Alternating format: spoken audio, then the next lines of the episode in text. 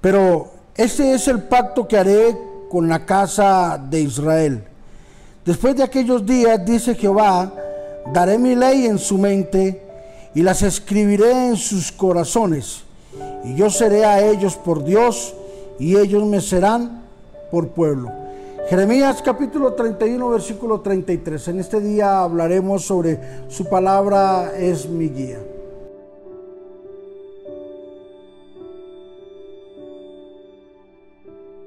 Dios ya había intentado por muchos medios tratar de consolidar a su pueblo para que viviera en sus estatutos, en sus mandamientos y en su ley.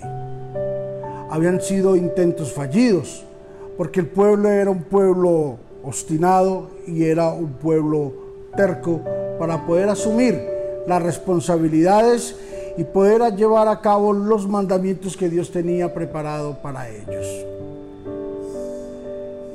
Y algo que Dios quería hacer era grabar en su mente y en su corazón las palabras. Sabes que aquí hay una enseñanza maravillosa para nosotros. Si somos solamente oidores y no hacedores de la palabra, vendremos a ser como este pueblo de Israel que simplemente se reunía para escuchar, pero nunca tomaba la decisión para actuar y para poner en práctica.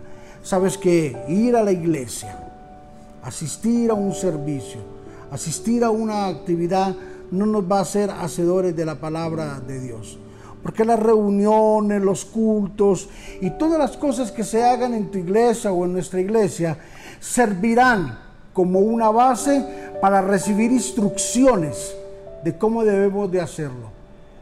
Pero la base del cristianismo, la base de poder llegar a ser con orgullo un hijo de Dios es cuando sabemos que la palabra se hace real y se hace visible en la vida de un cristiano. Cuando leemos las escrituras, cuando sabemos que la palabra de Dios es la que nos va a guiar, entonces las cosas serán diferentes. Lámpara es a mis pies tu palabra y lumbrera tu camino.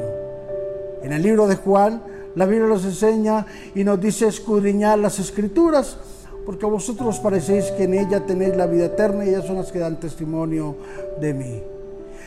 Hay cantidad de versículos en la Biblia donde la Biblia nos insta, donde la Biblia nos exhorta y nos dice de que la palabra de Dios será la base de una vida maravillosa, de una vida bendecida. Quiero animarte para que a partir de hoy las noticias no sean el inicio de un día común y corriente o un día cotidiano. Que el periódico no sea el inicio.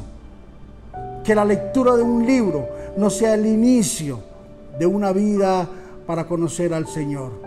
Que el horóscopo y que todas esas lecturas baratas no vengan a ser la base para el inicio de un día bendecido. ¿Qué tal si hoy nos proponemos a leer la palabra del Señor. De pronto no la entiendo, me dirán algunos. De pronto no entiendo. Léela en su debido tiempo. El poderoso Espíritu Santo de Dios va a traer la eh, revelación del entendimiento de la palabra. La palabra será la que nos va a guiar en medio de nuestro diario vivir. Padre, te bendecimos y te damos gracias. Gracias, Espíritu Santo, por todos mis hermanos que en este momento, Señor, nos están viendo alrededor del mundo. No importa la hora en la que nos estén escuchando y nos estén viendo. Lo importante, Señor, de que lo están haciendo, Dios. Y de que hoy nos estás enseñando que tu palabra es la guía por donde nosotros debemos de caminar. Tu palabra, Señor, es la que embaldocina, Señor, por donde tenemos que caminar. Es la, que nos pone la base por donde tenemos que caminar con pasos firmes y pasos decisivos. La Biblia, Señor, gracias por ella. Hoy, Dios de la gloria, eh, valoramos tu palabra, la ponemos en práctica, la leemos y creemos de que la bendición tuya estará, Señor, el conocimiento y el entendimiento estará de continuo en nuestra cabeza, de continuo en nuestra mente, Señor, para poder entender cosas grandes, poderosas, cosas, Señor, que aún hasta el día de hoy no hemos logrado entender. En Cristo Jesús, amén y amén. Su palabra, la palabra de Dios, la Biblia, la santa palabra, será nuestra guía, no nadie más, no el periódico, no el horóscopo, no un libro, no, es la palabra de Dios la que nos guía. Bendiciones.